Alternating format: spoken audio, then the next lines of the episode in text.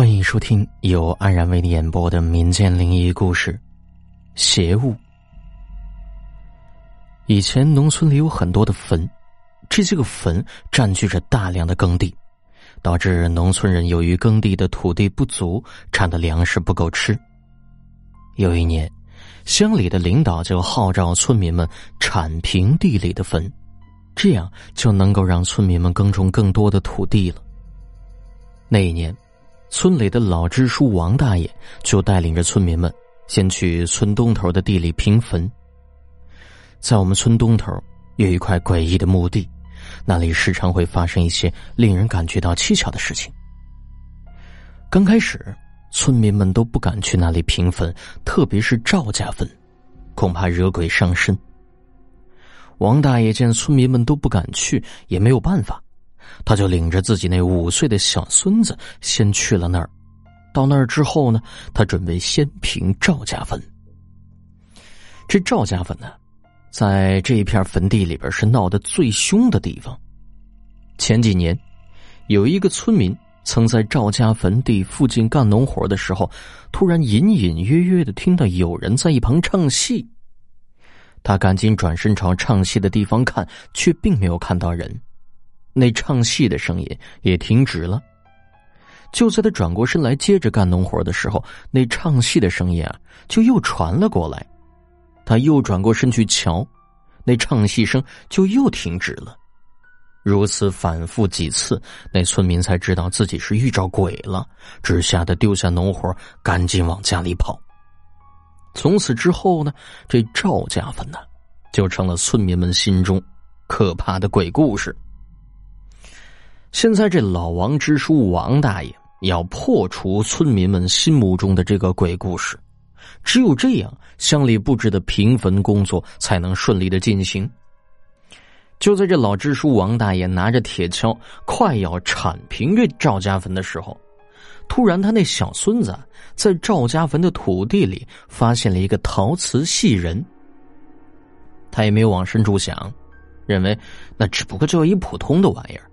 就让他这小孙子从土里捡起来，拿着他去一边玩去了。等平完了赵家坟呢，天也黑了，他就领着小孙子回到了家里。到第二天，他那小孙子就问他：“爷爷，半夜里我听到咱们的屋里有人在唱戏，你听到了吗？”那老支书王大爷摇了摇头，觉得呀。他这孙子一定是夜里做梦了，才会听到有人唱戏。他也没有多想，就又去地里平坟了。到了晚上，由于老支书王大爷白天平坟太累了，吃过晚饭就早早的休息了。可是到了半夜里边，他又是被一阵急促的敲门声惊醒。打开房门之后，他看到这门外正站着他那小孙子。急切的对他说：“爷爷，我的屋里又有人在唱戏了，你去听听吧。”老支书王大爷就随着小孙子来到他睡觉的那屋，一进去里边静悄悄的，王大爷没有听到有人在唱戏，只是他看到那个陶瓷戏人正躺在地上，就顺手捡起它放在了桌子上。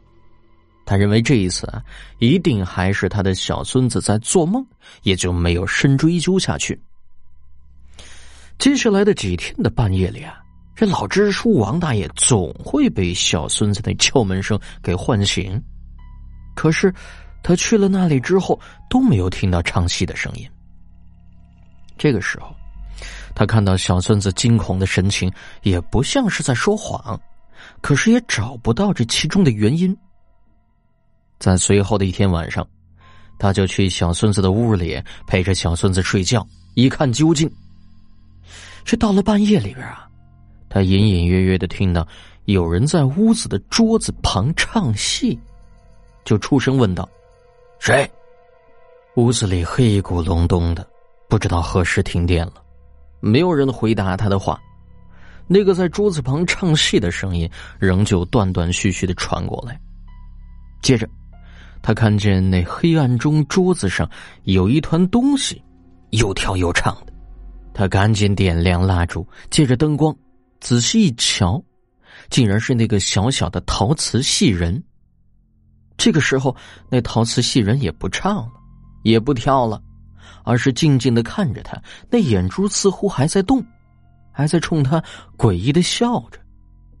他莫名其妙的紧张起来，哆嗦着说：“哎呀，太怪了！难道是看花眼了？是自己在吓唬自己？一个陶瓷戏人怎么会唱戏呢？”说着，他和小孙子都吓得不敢睡觉了。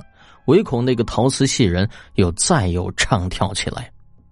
第二天，他就把村里一个懂风水的老人李某请进家里，要他看看这个陶瓷戏人究竟有什么古怪的。